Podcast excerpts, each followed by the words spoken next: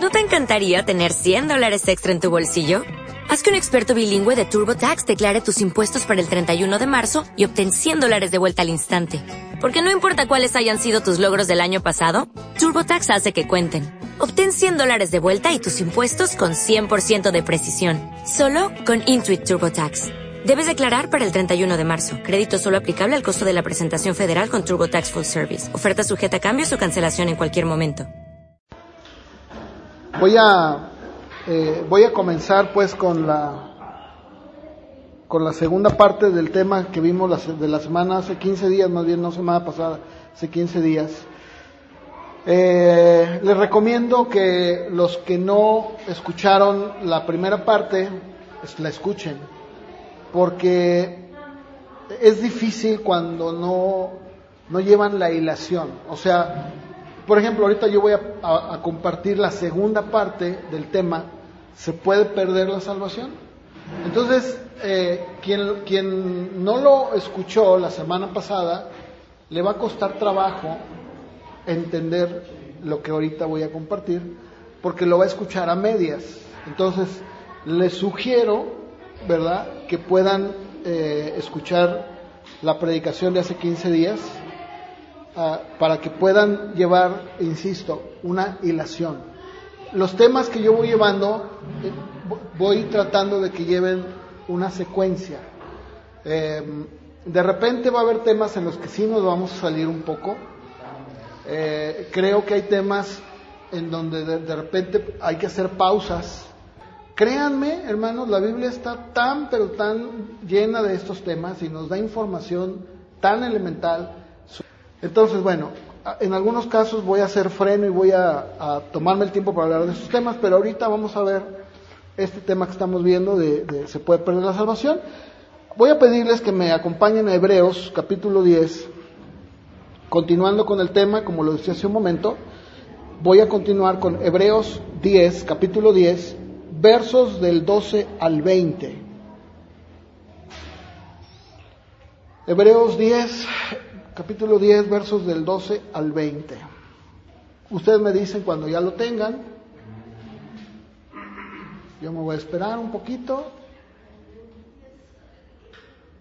Ustedes me pueden levantar la mano para saber que ya lo tienen, o me pueden decir ya lo tengo. Eh, algunos, bueno, algunos dicen amén, otros dicen aleluya, otros dicen Cristo viene, otros dicen este, qué calor, otros ya. A ver, ¿todos ya? Bien, muy bien. ¿Sí? Ok. Dice así, pero Cristo, después de ofrecer una sola vez un solo sacrificio, por los pecados, para siempre se sentó a la derecha de Dios. Y de ahí en adelante está en espera de que sus enemigos sean puestos por estrado de sus pies. Él, o sea, Cristo, por medio de una sola ofrenda, hizo perfectos para siempre a los santificados. De esto nos da testimonio, ¿quién? El Espíritu Santo. Pues primero dice, el Señor ha dicho, este es el pacto que haré con ellos después de aquellos días. Pondré mis leyes en su corazón y las escribiré, escribiré en su mente. Y luego añade, y nunca más me acordaré de sus pecados y transgresiones. Cuando los pecados ya han sido perdonados, no hay más necesidad de presentar ofrendas por el pecado. Hermanos, puesto que con toda libertad podemos entrar en el lugar santísimo por la sangre de Jesucristo, por el camino nuevo y vivo que Él nos abrió a través del velo, es decir, de su propio cuerpo. Miren, aquí Hebreos nos está hablando del sacrificio de Cristo Jesús, como esos sacrificios que se hacían en el Antiguo Testamento, donde se ofrecía un animalito, en este caso una oveja, corderito, ¿verdad? Por el pueblo, para perdonar al pueblo. Aquí lo que nos está diciendo este versículo, de una manera absoluta, clara, o sea, no da lugar a dudas lo que el escritor de Hebreo nos está diciendo, que con un solo sacrificio, no dice, como la Iglesia Católica enseña, que cada vez que se lleva a cabo los domingos la misa, que, que Cristo, cada vez que, que, se toma la comunión, Él dicen que en la hostia y en el vino hace una transubstanciación, ¿verdad? Y Él se incorpora ahí, ¿verdad? Sí saben eso, ¿no? Bien, bueno, no, claro que no. Eh, el Señor cuando habló de su cuerpo y de su sangre, está hablando en sentido figurado, no literal. Aquí nos está diciendo entonces que Cristo Jesús, dice ahí en el verso 12, una sola vez, una, una, una. ¿Qué hizo? Con una sola ofrenda, Él, eh, con, e, con, esa sola ofrenda, este, dice, es, exacto, con esa Él hizo perfecto para siempre. ¿A quienes? A los santificados. O sea, lo que está diciendo es que el sacrificio de Cristo en la cruz fue suficiente una sola vez, no cada domingo, una, para poder entonces decir, con un solo pago, cubro los pecados de, de, aquellos que voy a santificar, de los que son mis hijos. No, no, no da lugar para pensar que entonces este, eh, nosotros llevamos a cabo esa obra y la consumamos. No es imposible. Cristo Jesús fue nuestro sustituto. Él nos imputa, ¿verdad? Su justicia, su santidad. Él lo hace, nos la da, por lo que Él hizo, no por lo que yo hice, no por lo que tú hiciste, por lo que Él hizo en la cruz. Y aquí claramente el escritor de Hebreos nos está diciendo es que nosotros hemos sido, o los que hemos sido santificados, con, el pacto que él ha hecho y con el sacrificio es suficiente para con una sola ofrenda hacer para siempre a los santificados perfectos ante los ojos de Dios. Aun cuando tal vez alguien puede decir, bueno, pero ¿qué pasa eh, cuando yo no me siento tan digno? O sea, uno como cristiano, por, por su naturaleza, de repente nos sentimos mal. O sea, no nos sentimos merecedores nos sentimos indignos. Pero aquí el problema es un problema de nosotros, porque entre los ojos de Dios, Él nos ve como dignos, Él nos ve como santificados, Él nos ve como sus hijos. Aunque tal vez tú no te veas así, Él te ve así. ¿Por qué? Porque, porque eres su consentido. No, por lo que su Hijo Jesús hizo por ti en la cruz. ¿Sí me explico? Por lo que Él hizo, no por lo que yo hice, sino porque yo creí que lo que hizo Jesús, el Señor Jesús, fue suficiente para mí, entonces con eso yo lo creo y soy santificado en Él. ¿Sí? Es una obra perfecta, es una obra completa, ¿verdad? Dice el verso 18 que cuando los pecados ya han sido perdonados, ¿qué? ¿Qué le dice ahí el verso 18? Cuando los pecados ya han sido perdonados, ¿qué? A ver, a ver, ¿qué? Ya no hace falta. En el Antiguo Testamento se ofrecían sacrificios por los pecados, pero el sacrificio de Él, por ser Dios y ser perfecto, fue perfecto. Y fue una sola vez, y con esa única vez completó, hizo perfecto el perdón de todos los pecados. Entonces, ¿qué quiere decir? Que si yo en un momento dado llego a pecar, ¿pierdo mi salvación? Bueno, entonces yo estaría diciendo que el sacrificio de Cristo no fue perfecto, no fue eterno y que no es suficiente. Y aquí hay un problema, porque entonces la Biblia pues me dice una cosa y yo pienso otra. No puede ser. No, realmente si yo peco, porque de hecho lo hago, sé que Cristo Jesús me ha perdonado y que el Espíritu Santo me lleva a pedir perdón, decir, Señor, perdóname.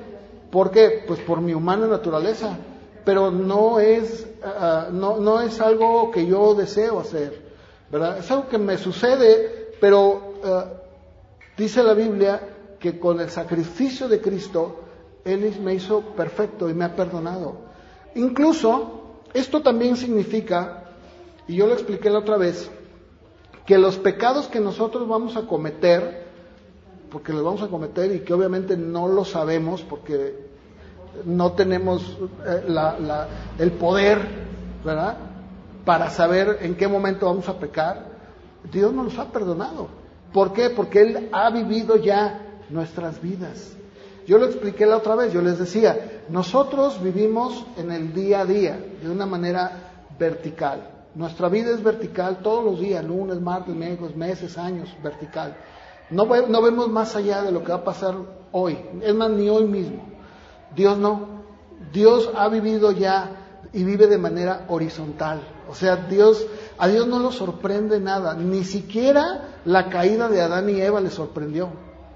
Tan es así que dice la Biblia que a eso vamos a llegar también, no ahorita, pero vamos a llegar ahí.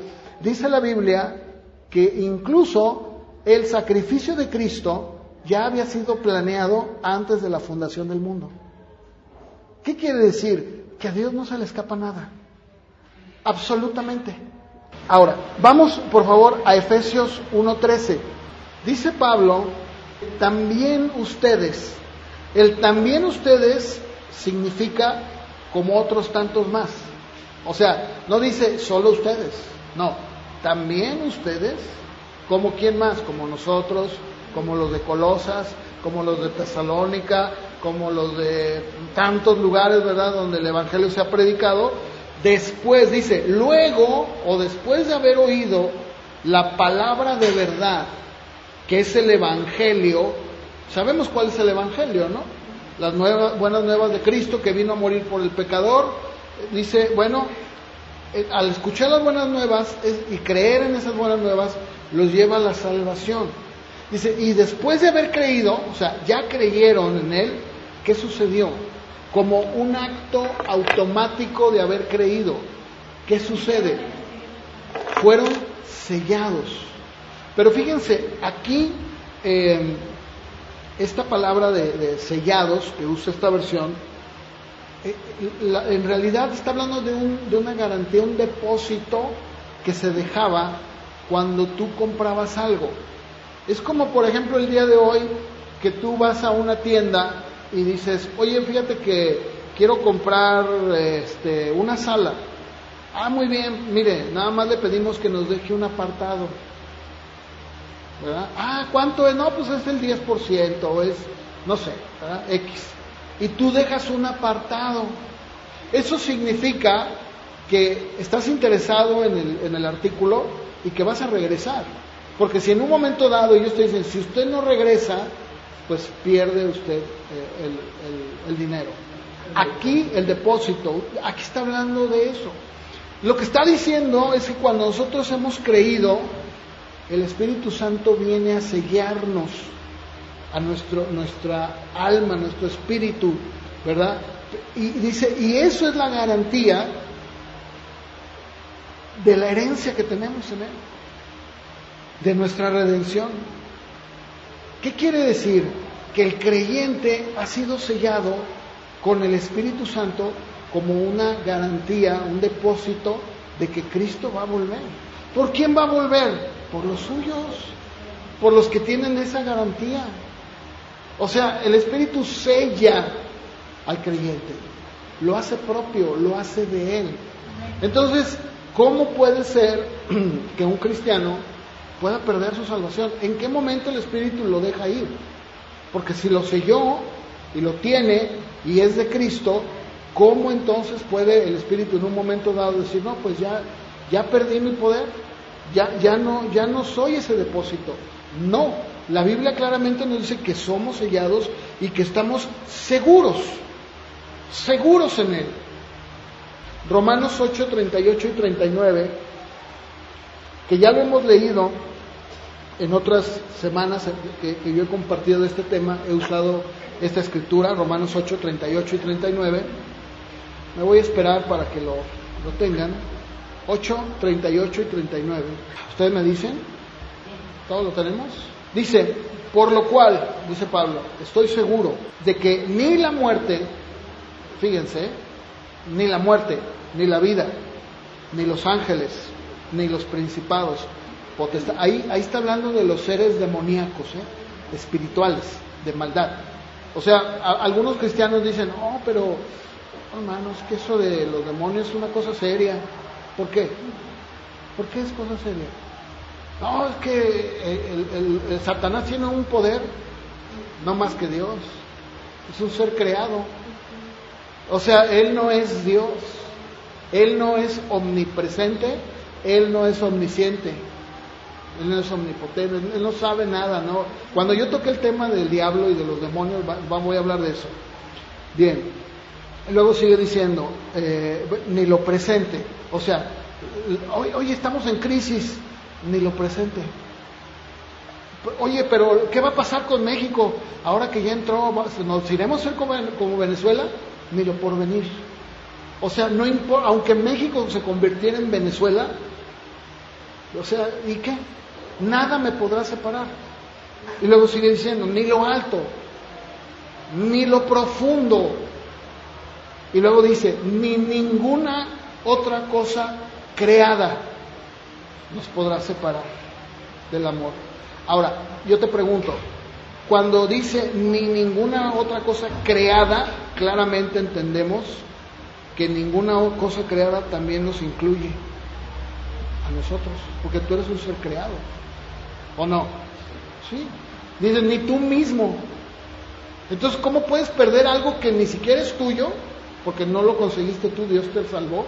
Pero no solo eso, sino que tú, tú y yo entramos dentro de este de, este, ni ninguna otra cosa creada. O sea, ni, ni, el dictador, ni, ni el diputado, ni el gobernador, ni el rey, ni el príncipe, ni tú mismo, ni tú, porque tú estás dentro de esa categoría, porque eres ser creado. Dice, nos podrá separar. Claramente nos enseña que no nos podemos nosotros perder a nosotros mismos, porque somos de Él.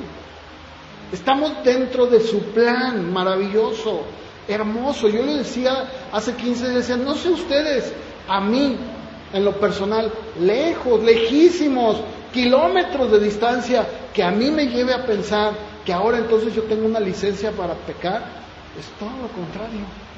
O sea, a mí me, me, me hace vivir en un descanso pleno, total, de saber que, eh, que como decía David, que, el sol se puede derretir, las montañas se pueden echar al mar, pueden venir los sismos más grandes que pueda haber en el mundo, la escasez más grande que viene en el mundo, puede venir lo que sea, y sin embargo estoy seguro en Él, porque no, nada me puede separar, nada. ¿Qué me puede separar? Ni yo mismo entro en esa categoría, no puedo ser, no, no puedo separarme del amor porque es el amor de Él hacia mí. Y Él es Dios, Él es eterno. Eh, este, o sea, no, no sé si es, es, claro, ¿verdad? Yo espero que sí. Entonces, el problema que muchas veces yo he visto que surge con aquellos que creen que se puede perder, como lo dije también hace 15 días, eh, es porque se fomenta o se dice que, bueno, pues la salvación depende de lo que tú tú, tú hagas. O sea, tú, tú tienes que mantener y guardar tu salvación. Y yo les decía, pues si dependiera de mí yo no puedo. O sea, no está en mis fuerzas. Y de ahí se desprende entonces que una persona empieza a vivir una santidad en sus propias fuerzas. O sea, ay, no, entonces, no, pues entonces tengo que hacer eso y tengo que hacer esto, tengo que hacer. Uy, es una, es una larga lista de tengo que hacer. Y si tú te das cuenta, la gran mayoría de personas que piensan eso creen que entonces tienen que mantener haciendo este tipo de, de cosas para que no pierdan su salvación. Pero qué triste es eso, porque lo único que está llevando a esa persona es a vivir un cristianismo de obras. De que si yo hago cosas, entonces mantengo mi salvación. No, no es así. No, no es por obras. No sé por qué a veces decimos, o, le decimos al vecino católico, o al pariente católico, o al mexicano católico, decimos, es que la salvación no es por obras, y muchos cristianos viven por obras. ¿Sí? ¿Por qué? Porque dicen, bueno, este, eh, ¿tengo que orar? Claro que sí. Sí, tengo que ir a la iglesia. ¿Por qué? Porque si no, no mantengo mi salvación. No, no, no. Tengo que orar, tengo que leer la Biblia, tengo que, tengo, tengo, tengo, tengo. A ver, si lo haces tú con el fin de mantener o de ayudarle a Dios para que tu salvación no se pierda, estás viviendo en obras. Esas son obras. como lo hace un católico cuando dice, voy a ir a la peregrinación de la Virgen de Zapopan y voy a irme descalzo, porque entre más dolor, entre más sacrificio, a Diosito le gusta, le, hace sentir bien. Eh, la penitencia no existe en el cristianismo. El único que pudo llevar nuestras faltas y pecados a la cruz fue Cristo. El rechazar ese sacrificio y pensar que nosotros podemos sobrellevar nuestra santidad y nuestra salvación es un error terrible, que lo único que lleva a la persona es a vivir una vida completamente legalista, pensando que entonces si yo oro mucho, pues entonces Dios me va a escuchar, está obligado a escucharme. No, no es cierto. No, claro que no, porque Dios sabe lo que necesitamos, Dios sabe lo que nos hace falta, y Dios sabe por qué no ha sanado a alguien, y Dios sabe por qué no contesta. No porque yo me levante muy temprano, ¿verdad? Y estoy eh, orando desde temprano, Señor, yo te pido, haz la obra, haz la obra. Y estoy pensando, ¿verdad? Que Dios va a hacer la obra porque yo me estoy levantando. Ah, entonces estás diciendo que porque tú estás haciendo cosas, Dios está obligado a responderte, no te equivocaste. Dios no es el, genio de la lámpara al que tú le frotas y le pides tres deseos y te los cumple. No. Hay que entender que Dios es soberano y Dios obra en su voluntad. Nosotros oramos y creemos, sí, pero dejamos que Dios sobre. Mira, Señor, yo te pido por mi mamá, no te conoce, Señor, sálvala, Padre, eh, ayúdame, dame palabras para hablar con ella y descanso, Señor, yo pongo a mi mamá en tus manos. Tú haz tu obra, Padre, ¿sí? Pero no, yo, no, yo quiero mi mamá salva, quiero mi mamá salva, quiero Ya llevo un mes orando todos los días, mi mamá va a ser salva porque estoy orando todos los días. Realmente no es así. No, no estás entendiendo. A ver, y si a Dios le place llevar a tu mamá a un punto en donde de repente se empeore, hay gente que muchas veces ha pedido que Dios la sane y, empeoran. ¿Por qué? Porque Dios quiere llevar a esa persona a ese punto. ¿Qué está haciendo? No lo sé. Dios está obrando. ¿Cómo? No lo sé, pero está obrando. ¿Qué tengo que hacer? Pedirle a Dios. Pero el pedirle a Dios no significa penitencia. O sea, algunos piensan y creen que si yo le añado ayuno, o sea, si yo dejo de comer, con eso voy a hacer que Dios haga las cosas. En realidad no es así. Y no, no es que yo no crea en el ayuno, yo creo en el ayuno. Es más, aquí hemos ayunado. Hemos, y todos los martes nos reunimos a orar, creyendo que Dios va a hacer su voluntad, no la nuestra. Cada petición que ponemos en oración aquí, ¿qué decimos? Señor, mira, está esto, está esto, están las familias sin convertir, están los jóvenes, están los matrimonios. Oramos, oramos, oramos. Pero ¿qué hacemos? Creemos que Dios va a hacer la obra. ¿Cuándo? No lo sé, pero la va a hacer. Ahora, si Dios, si Dios te mueve a ayunar, qué bueno, hazlo. Si Dios te mueve a estar orando todas las mañanas, hazlo, pero no pensando que porque haces eso, Dios está obligado a hacer lo que tú le pides. Porque entonces ya no sería Dios, ya sería ese genio al cual Él se somete a tu voluntad. Y eso no es Dios. Eso es un error de, nosotros. No es el Dios de la Biblia. ¿Sí me entienden, verdad? Bueno, yo espero que sí. Bien, eh, vamos por favor al libro de Apocalipsis 17.8. Vamos a ver que la salvación del hombre, fíjense lo que voy a decir, la salvación del hombre es un asunto establecido por Dios desde antes de la fundación del mundo. No sé si, o sea, si me entendieron. La salvación del hombre es un asunto, en pocas palabras, que Dios estableció y le compete a Él. Ahora, algunos dicen, bueno, pero ¿cómo saber quiénes se van a salvar? No, no lo sabemos. Eh, este, Deuteronomio 29, 29 las cosas ocultas le pertenecen a Dios y las reveladas a su pueblo. A ver, hermanos, yo no tengo todas las respuestas. Es más, les voy a decir algo, ¿eh? Nadie, no existe ningún pastor, teólogo en el mundo No lo hay. Que te diga, oh, sí, mira, los que son salvos tienen la ceja ancha. Tienen un lunar en la oreja. Busca el lunar. Oh, no, tienen, tienen este, el pelo, o sea, de tal color. O sea, hermanos, yo, yo les di un ejemplo hace 15 días y les dije, a ver, ¿quién decretó, quién dijo que tú vinieras a nacer a este mundo? ¿Quién? Fue Dios, en su sentido más propio. Yo les dije, les di un ejemplo, elemental, básico. A ver, ¿por qué de los millones de espermatozoides fuiste tú? ¿Por qué? Misterios de Dios. ¿Qué, me vio? No lo sé. ¿Verdad? ¿Qué, me vio, qué vio en, Diego, en Armando? En, pongan su nombre. ¿Qué vio en mí? No lo sé, Si yo no sé, no te puedo decir qué vio.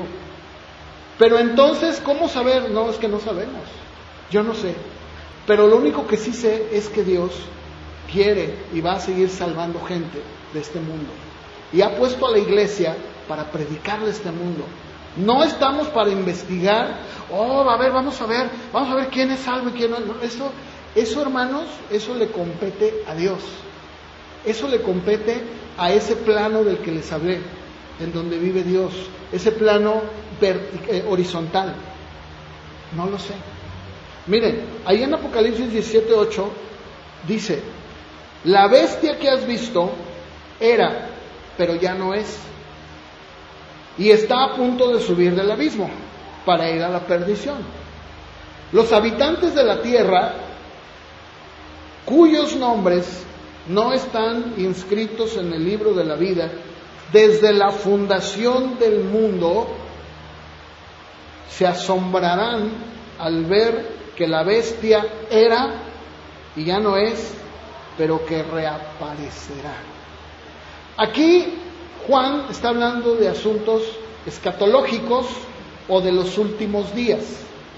Está hablando de una bestia, está hablando, él, él, Dios le muestra a Juan lo que va a pasar en el fin del mundo, en Apocalipsis. Y él, a él se le presentan a manera de animales, de bestias, los personajes que va a haber en el mundo. Yo ya prediqué Apocalipsis, de hecho, todo lo prediqué. Bien, aquí lo que está, si ustedes se fijan, el punto no es ver, oiga hermano, pues a ver, háblenos de esa bestia, ¿verdad? Porque no es el tema. Pero sí fíjense cómo dice que la bestia que ve Juan era un personaje, dice, tú lo has visto, ya no es, pero está a punto de subir del abismo para ir a la perdición. O sea, su fin de esa bestia es ir a la perdición. Pero el punto que quiero que veamos es el siguiente. Dice, y los habitantes de la tierra de la Tierra, está hablando del planeta Tierra, ¿sí? Y sigue diciendo, cuyos nombres no están inscritos en el libro de la vida, ¿desde cuándo?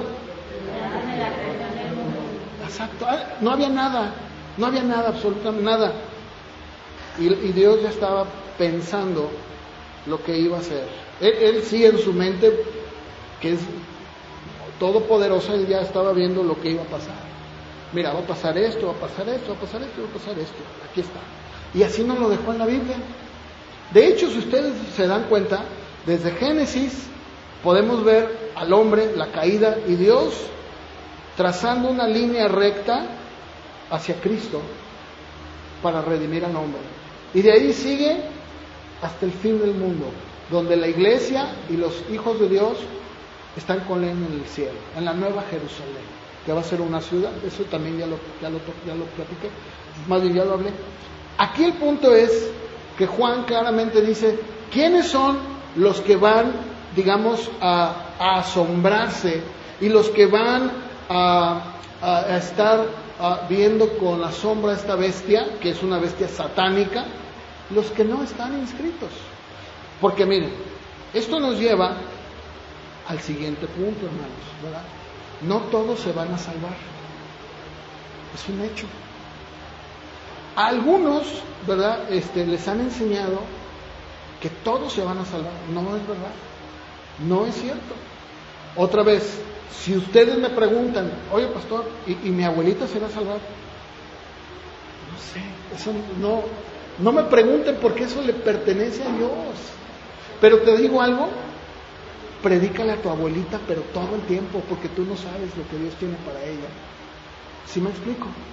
O sea, yo, yo humano, yo, Luis, mortal, en el plano en donde vivo, que es este, no me voy a poner a pensar, ay, ¿y, mi tía será? No, bueno, pues yo le predico a mi tía. ¿Sí me explico? Y si yo tengo que hablarle a mi familia, le predico. ¿Y, ¿Y qué va a pasar? Pues Dios se va a encargar. Yo no sé.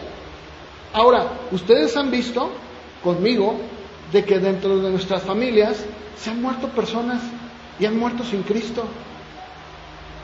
¿Sí? Así es. ¿Por qué? Pues porque no todos se van a salvar. Ahorita voy a seguir, es un tema difícil porque algunos les han enseñado que no, sí, tú ve, convéncelos. No, es que no soy un vendedor de Jafra, no vendo Yakul. Oh, mira los beneficios de esto, no, pues es que esto te va a ayudar para que puedas hacer del baño mejor y tiene ahí, este, no sé, ¿verdad? Eh, ciertas eh, eh, químicos que te ayudan y es más, hasta van a hacer que hasta vas a crecer, ¿verdad? O sea, no, no, no, hermano, no, no, no. Voy a llegar a ese tema. Bien, vamos a Filipenses 4.3, por favor. Filipenses 4.3. La verdad tengo mucho, créanme hermano, no tienen una idea de, de, todo lo que tengo de información de la palabra y me desespera mucho porque el tiempo me come y me come y me come. Según yo, hoy iba a ser la segunda parte y terminaba, y creo que no. A ver, Filipenses 4.3. Pablo les escribe a los filipenses le dice, miren, compañero fiel, te ruego que ayudes a estas hermanas que lucharon conmigo en el Evangelio junto con Clemente. Y dice, y mis otros colaboradores, y dice algo, da por un hecho, cuyos nombres están en el libro de la vida. Apocalipsis 13:8. Vámonos bien rápido, hermanos, ayúdenme, porque si no, no lo suelto hasta las dos. A ver, Apocalipsis 13:8. ¿Claro o no es claro? Sí. El creer que Dios vive al día como nosotros es un error. O sea, Dios es Dios, si no, no sería Dios. ¿verdad? Y, por eso es que Dios reclama para Él mismo la gloria por encima de todos. Y no, no, no, cálmate, a mí no me compares con el gordito, este pelón que está ahí, Buda. Cálmate, no. ¿Qué? Mahoma, por Dios. O sea, ¿qué te pasa? Yo soy Dios. Soy Dios por encima de todo, todos. No hay otro, soy el único. Por eso dice, soy un Dios celoso. Aquí claramente la Biblia dice, y adorarán a la bestia los habitantes de la tierra. Pero luego aclara, dice, todos los que no tienen su nombre inscrito en el libro de la vida del Cordero, que fue inmolado desde el principio del mundo. Lo que quiere decir no es que literalmente ya había sido inmolado, sino que ya había sido planeado para que el Cordero, el Hijo de Dios, viniera a morir. ¿Por quién? Por los que son de Él. Y ahí entramos a otro tema, el que acabo de mencionar. ¿verdad? Que la salvación, dicen, es de todos, no, no es de todos, eh, o sea, no es de todos porque no todos van a ser salvos, es de a todos aquellos que Dios ha decretado que van a ser salvos. Hermanos, yo cuando he hablado de estos temas, yo he hablado con algunos que dicen, no, no, pero no me lo digas a mí. Yo no escribí este libro. Ahí está muy claro. Yo podría evitar y, no hablar de estos temas, para que todos vivieran una vida tranquila y dijeran, ah, no, no, no, no, hay que, hay que leer la Biblia tal cual está, hay que decir lo que dice la Biblia. Eh, primera de Pedro 1.18, por favor. Pedro lo predicaba. O sea, Pedro no decía, ay, si les digo que, que ya el Señor ya tenía listo el cordero, se me van a sentir. No, mejor no les digo. No, no, no. Pedro con una claridad escribe, dice, miren hermanos, eh, ustedes saben que fueron rescatados eh, de una vida sin sentido, ¿no? La cual heredaron de sus padres. O sea, ¿qué está diciendo? Pues que la forma en la que nosotros nos conducimos, pues se debe. No, no, no, no está diciendo, aclaro, a lo que muchos dicen que son maldiciones generacionales. ¿eh? Eso es una mentira. Y se los voy a comprobar, que voy a hablar de ese tema también. Entonces, tengo muchos temas. Y dentro de esos voy a hablar de ese. Porque algunos dicen, es que tú eres así porque tu abuelo era así. tienes que cortar, tienes que rechazar y renunciar. ¿No es cierto? ¿Dónde dice eso? Eh, vamos a ver los textos que usan para decir, mira, aquí está. Uno de ellos es Éxodo 20, donde dice, ¿verdad? Yo visito la maldad de los padres hacia los hijos hasta la tercera y cuarta generación. Y ahí está. Mm, ¿De veras? Ok, eso lo vamos a ver después. Eh, del 1 en adelante ahí viene este, eh, los diez mandamientos. Ahí viene esa, escritura. Bien, luego dice Pedro, ¿verdad? Fueron rescatados, pero no fueron rescatados con oro o plata, porque en el Antiguo Testamento se daba un pago por el rescate. Dice, no, no, no, no fue, no, no, hermanos, su rescate se pagó nada menos que con la sangre preciosa de Cristo. ¿Sí? Fíjate qué hermoso. Y dice, sin mancha y sin contaminación, como la de un cordero, que ya había sido destinado antes de que Dios creara el mundo, pero que se manifestó en estos últimos tiempos por amor a ustedes. ¿Se fijan? No va a haber uno más ni uno menos de los que Dios va a salvar. Van a estar los que tienen que ser salvos. Esa cantidad exacta. Así. Otra vez. ¿Y cómo sabemos? No, no lo sabemos, No lo sé. Bueno, Apocalipsis 20:15. Dice Juan, todos los que no tenían su nombre registrado en el libro de la vida fueron lanzados ¿a dónde? A algo de fuego, al infierno, pues. Los que no tenían su nombre. Ahí está, ¿sí? Ahora, vamos a Lucas, si me acompañan rápidamente, Lucas 10, del 17 al 20. Si alguno de ustedes quiere volver a escuchar esta predicación o la de hace 15 días, para que puedan volver a, porque de repente por el tiempo yo voy leyendo un poco rápido, pero si alguno quisiera leerla, digo, perdón, escucharla y con su Biblia en la mano, siguieran perfecto, ¿eh? yo lo recomiendo ampliamente. Mira, el Señor manda 72 hombres, discípulos, ¿A qué los mandó? A predicar, a, liberar, ¿verdad? Y ellos regresan injundiosos, contentos, y le dicen, Señor, Señor, fíjate que en tu nombre los demonios se nos sujetaban. O sea, llegaban a, poblaciones donde había gente poseída, porque ese es otro tema que voy a hablar.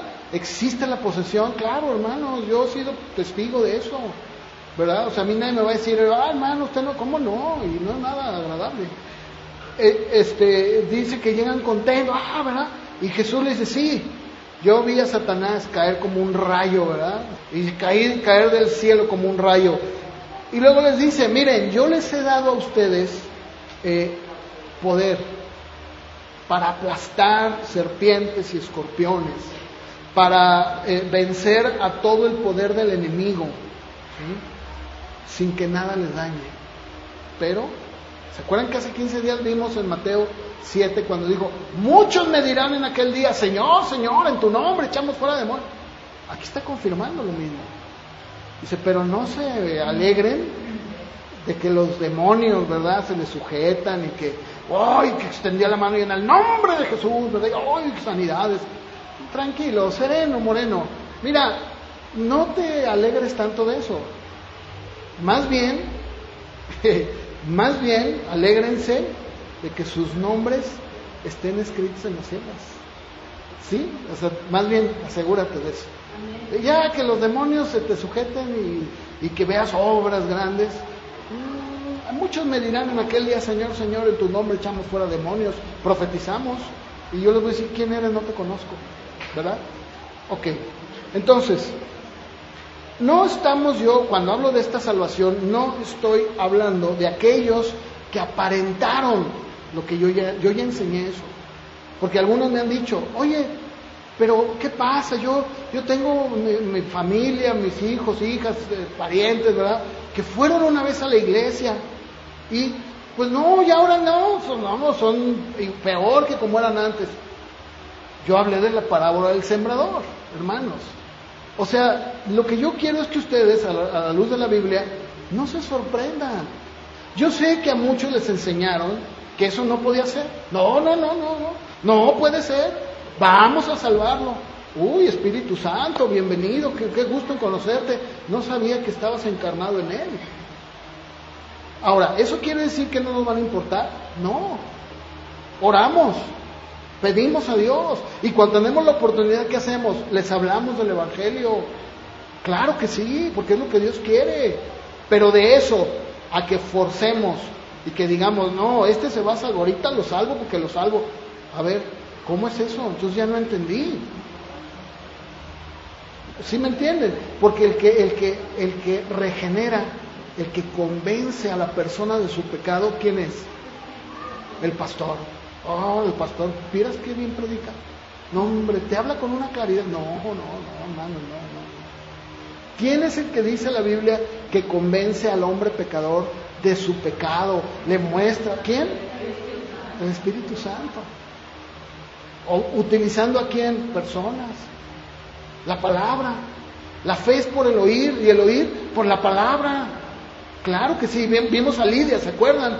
¿Qué hizo Dios? El Espíritu Santo, ¿qué hizo? Le abrió el corazón para que escuchara y fue salva. Esa es la obra. Por eso yo les decía, aquí yo insisto y me refiero a aquellos, no a aquellos que aparentaron, que probaron, que gustaron, que, que algunos hasta danzaron, ¿verdad? Ay, ay, gloria a Dios, ay, que usted está sudando, hermano. ¿no? Y bueno, te gozas, sí, pero eso no es todo, hermano. A ver, yo ya hablé de eso. Un verdadero cristiano persevera.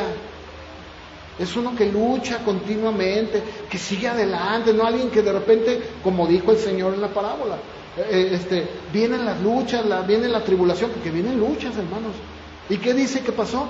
Se alejaron. Luego otro viene el afán, la ansiedad. Ay, no me alcanza, no, no, mejor voy a tener que dejar de la iglesia porque tengo que trabajar. Y empiezan, ah, bueno, fue otro, ¿verdad? Que, que le, llamó la atención, lo dijo el Señor, y ahogó la palabra. Pues sí, hermanos, eso pasa. De, de esos cuatro terrenos, uno es el que da fruto, persevera, crece. Hermanos, no inventemos la rueda. No queramos eh, crear ideas, no, yo creo que sí se va, bueno, si tú lo crees está bien, yo, yo no sé si se va a salvar, pero vamos a orar, vamos a predicarle y dejemos que el Espíritu Santo haga la obra, ¿sí? Eh, digo, yo espero que hasta aquí estemos, vamos bien. Filipenses 1.6, por favor, y les voy a dejar de tarea, porque me va a llevar mucho tiempo hablar de este, de este texto, no de Filipenses, de otro que tengo, y creo que no me va a dar tiempo quiero seguir adelante. ¿De quién es la iniciativa? De Dios. Dice, el, estoy persuadido, convencido, seguro de que el que comenzó, el que comenzó, Dios, ¿él comenzó la obra? Ah, él. La, la, esa obra en ti, ¿qué va a ser? Claro. Somos una obra en las manos de Dios que vamos aprendiendo, vamos creciendo, vamos desarrollándonos, ¿verdad? No, no es como que, pues ya en un momento de un día a otro, uff, tremendo, ¿verdad? Frutonón que da. No, pero es un camino que la Biblia le llama santificación. Es un proceso que se va llevando. Todos, hermanos, unos de una manera y otros de otra, o sea, me refiero, cuando digo unos de una manera y otros de otra, Estoy diciendo que unos van con un, con un conocimiento y una estatura espiritual menor que otros, pero al final todos estamos caminando, todos hermanos. Y, vamos, y Dios, el que comenzó en ti, Él comenzó en ti. ¿Cómo lo hizo? No lo sé. Yo decía, algunos fue a través de, de, de un libro, otros fue a través de una canción, otros de un predicador, alguien les predicó, su prima, su hermano. O sea, Dios empezó, Él, Él empezó en ti, no es una obra humana. La iniciativa fue de Él, y de hecho siempre ha sido de Él, hermanos, perdónenme. Y yo lo expliqué también esto y se lo dije. El que se lleva la gloria, ¿quién es? Es Él. ¿Qué puedo decir yo? Nada. Gracias, Señor vivir para ti agradecido el resto de mi vida. Bueno, Él es el que empezó la buena obra y dice Pablo y afirma que Él es el que la va a llevar a buen término. ¿sí? Él la va a llevar. Les voy a dejar que por favor lean en sus casas Hebreos capítulo 4 al verso 16. Hebreos 4 del 1 al 16. Porque en esta escritura de Hebreos 4, el autor de Hebreos nos habla de una parte muy importante que el pueblo de Israel conocía, llamada el reposo. Dios le dio al pueblo de Israel un reposo, ¿verdad? ¿Qué es un reposo? Cuando decimos reposar, ¿qué es? Cuando le dice el doctor, necesito que repose, ¿a qué se refiere? Descansar, o sea, no haga esfuerzos, no ande salir, descanse. Bien, para más o menos darles una idea, el autor de Hebreos habla de cómo Dios desde el Génesis al pueblo, en la creación y al pueblo de Israel le enseñó que había un reposo.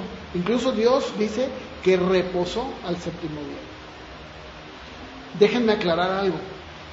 No es que Dios se canse, porque Dios no es hombre.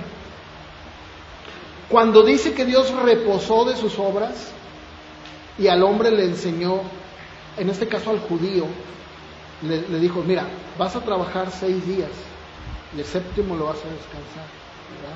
Bueno, ¿qué quería decir con eso Dios? Muy fácil, que ese día se lo ibas tú, lo ibas a, reposar para Él, dedicarlo a Él en, reposo. O sea, eh, no como en la semana que estás ajetreado, trabajando, haciendo cosas, bueno, estás haciendo cosas, pero ese día era dedicado para Él.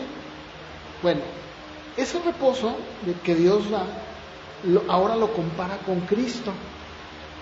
Cristo, cuando vino a la tierra en los evangelios, dijo, yo soy mayor que el día de reposo. Y es más, dijo algo más, el día de reposo Dios se los dio a ustedes, no a ustedes a Dios. Y tenía un fin. ¿Cuál era eso?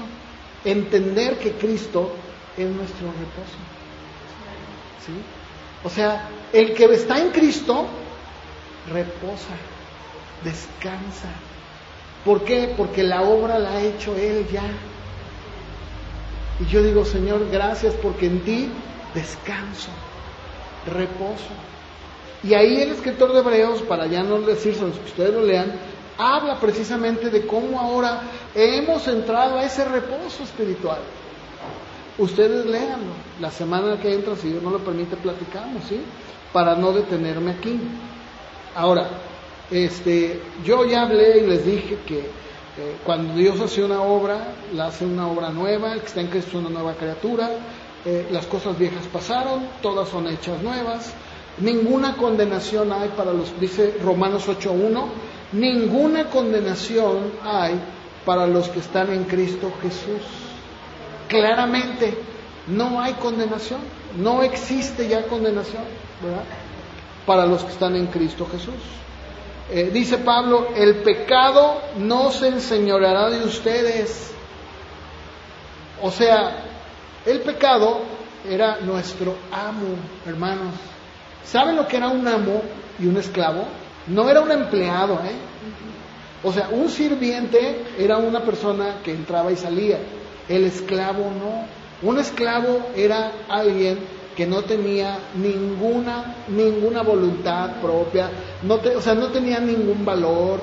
Eh, este, si se enfermaban, lo dejaban que se muriera, era más barato comprar otro y dejar que se mueran, le sale muy caro, ¿verdad? Este, traer médico. O sea, un, un, un tenía voluntad propia, hermano, no tenía. Entonces la Biblia dice que cuando nosotros vivíamos sin Cristo, estábamos sujetos al pecado, era nuestro amo, porque algunos dicen, ¿verdad? No, cuando yo quiera, yo, yo dejo esto. No es cierto, claro que no. Hay una, hay, un, hay una fuerza mayor, incluso muchas veces que la misma fuerza de voluntad se llama pecado, que es el que lleva al hombre a, que, hacer lo que hace. Y el único que puede liberar a una persona de eso se llama Jesucristo y darle vida.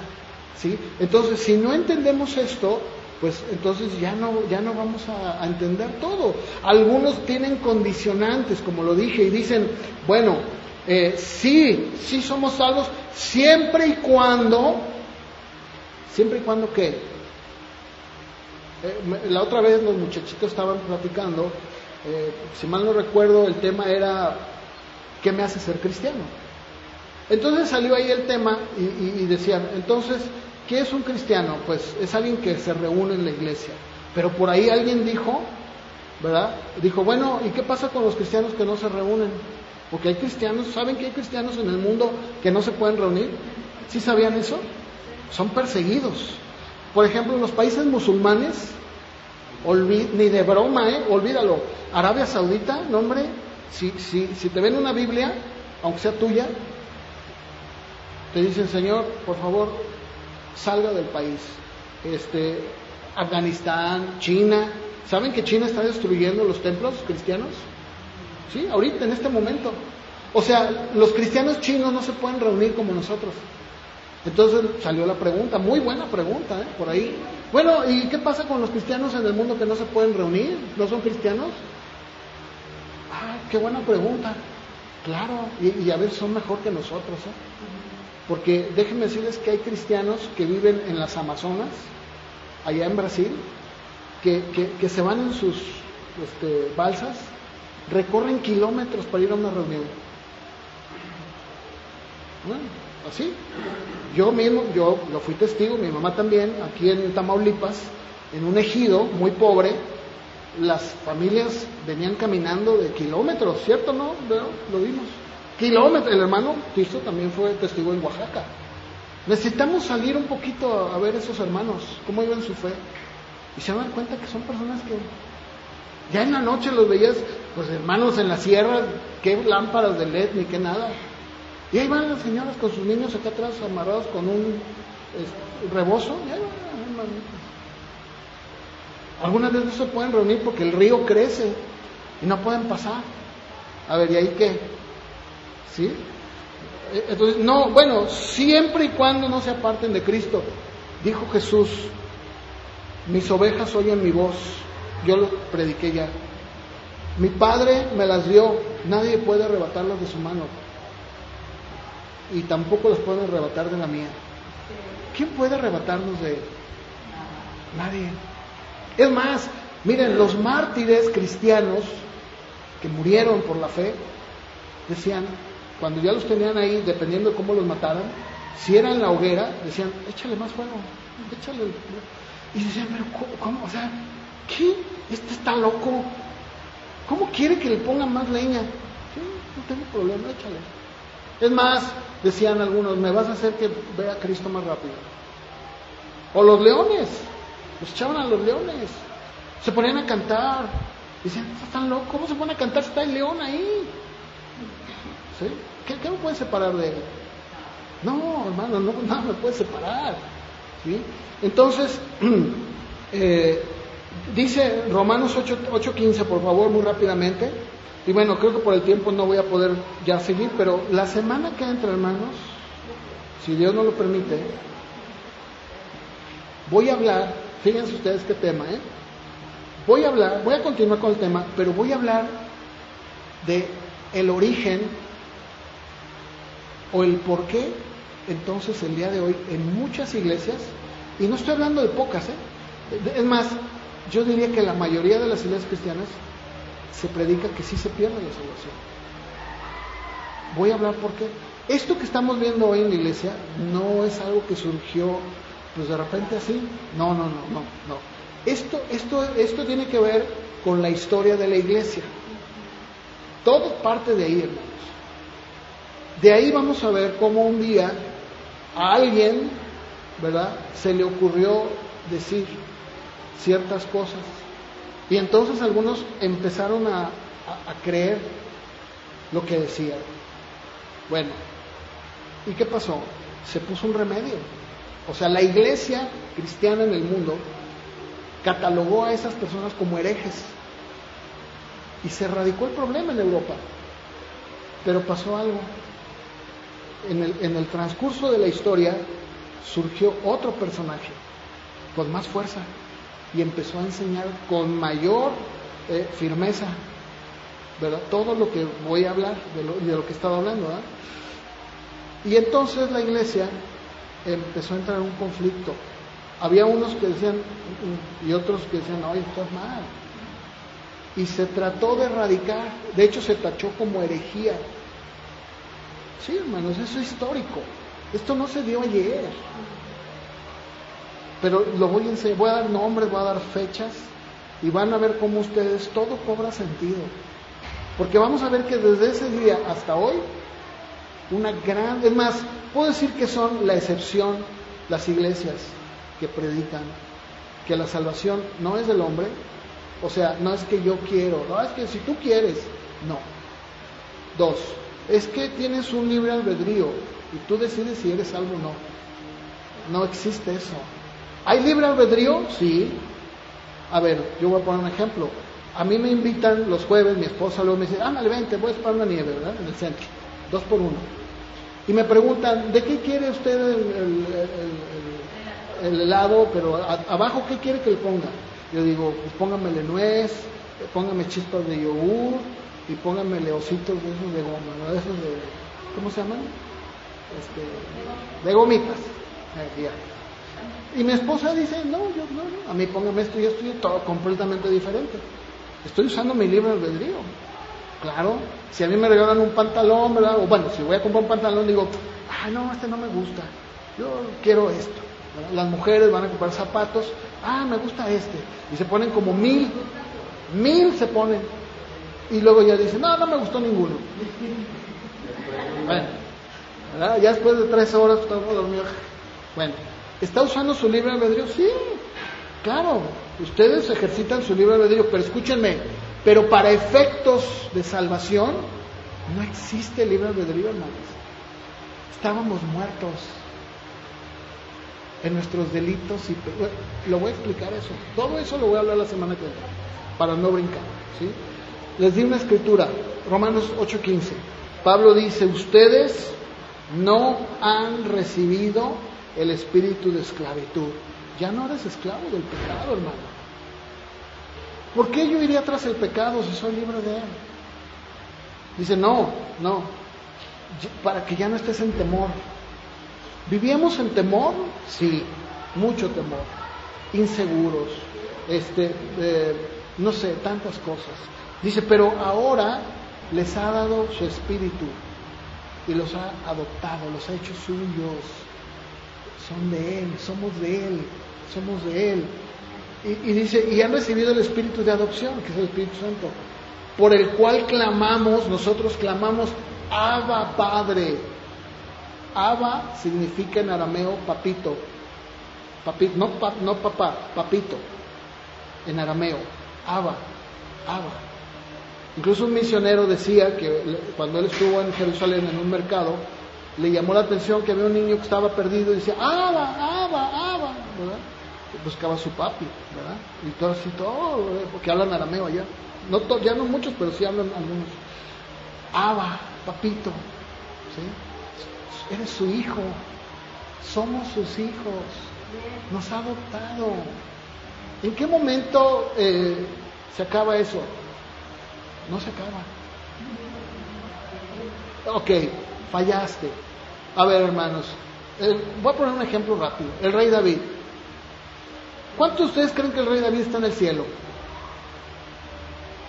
A ver, levanta su mano. Ah, muy bien. Oigan, pero pues ya vieron lo que hizo. ¿Eso lo excluyó? Ahí está. ¿Por qué? Claro, porque el Espíritu de Dios a sus hijos nos hace clamar. ¿Qué, qué nos separará de Él? Por eso algunos confunden. A mí me dijeron, uy, no, como los memes sacan de Kiko. Uy, no, entonces qué chiste, ¿verdad? Pues así yo puedo hacer lo que quiero. Uy, así que fácil. No, no es entendido. Porque Pablo dice, ¿cómo pecaremos? ¿Cómo volveremos a pecar otra vez? Ahí en, en Romanos este, 6.1 en adelante. Dice, ¿qué diremos? ¿Seguiremos pecando para que la gracia abunde? De ninguna manera. No, no puede ser. Porque los que hemos muerto al pecado, ¿cómo podemos seguir viviendo en él? No puede ser, ha habido un cambio de naturaleza. No puedo yo seguir pecando como lo hacía. ¿No saben que todos los que fuimos bautizados en Cristo fuimos bautizados en su muerte? Por el bautismo fuimos sepultados con Él en su muerte. Ahora los que se van a bautizar, ¿qué están haciendo? Un acto de fe en donde están manifestando, yo creo en Cristo y muero al mundo y vivo para Él. ¿Y cómo lo manifiesto? Por medio del bautismo. Bueno, Pablo está utilizando ese ejemplo del bautismo, ese simbolismo, para aplicarlo a nosotros. Claramente Él está diciendo, si hemos sido unidos a Cristo, seremos unidos en su resurrección. Si me entienden, somos uno en Él. ¿Cómo vamos a, desprendernos? Yo lo decía a manera de broma. A ver, yo peco y entonces me, me desnazco, ¿verdad? Ya no. Y luego pido perdón y ya nací otra vez. Y luego vuelvo a desnacer. Y luego, no, ¿cómo es eso, hermano? Que alguien me explique, diría aquel comediante. Que alguien me explique. Que yo no lo entiendo. A la luz de la Biblia no lo entiendo, ¿no? Bien. Eh, pues voy a, voy a dejarlo hasta aquí. Y la semana que entra eh, voy a continuar con el tema porque también quiero hablar, como les dije un poquito, uh, cómo es que surge esto.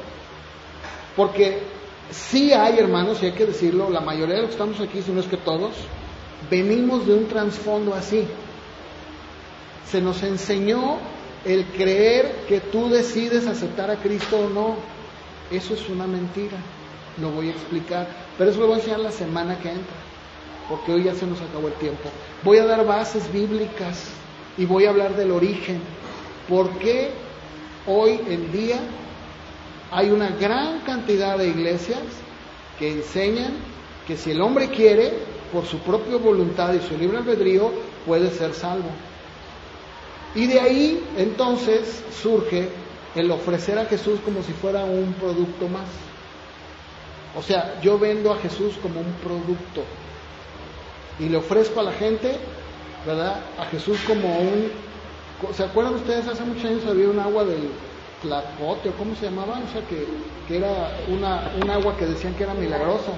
Todo, no, esta te quita todo. A ver, hermanos, no, la Biblia nunca dice que somos vendedores, ni que tampoco con el poder de convencimiento yo puedo hacer que alguien sea salvo. Eso es mentira. Y lo vamos a ver en la Biblia. ¿Por qué lo digo? Bueno, si gustan ponerse de pie, por favor. Vamos a orar. Señor, te damos gracias, Padre, por este tiempo que hemos tenido juntos alrededor de tu palabra, también adorándote, exaltándote. Y te pedimos, Dios, que tú sigas siendo con cada uno a lo largo de la semana. Que tu palabra, tu palabra haya caído en el corazón de cada uno y que produzca y dé un buen fruto. En tus manos estamos, Señor. Nuestras vidas están en tus manos. Nuestros hijos están en tus manos. Gracias te damos, Señor, por todo esto. En el nombre de Jesús te damos gracias, Padre. Amén.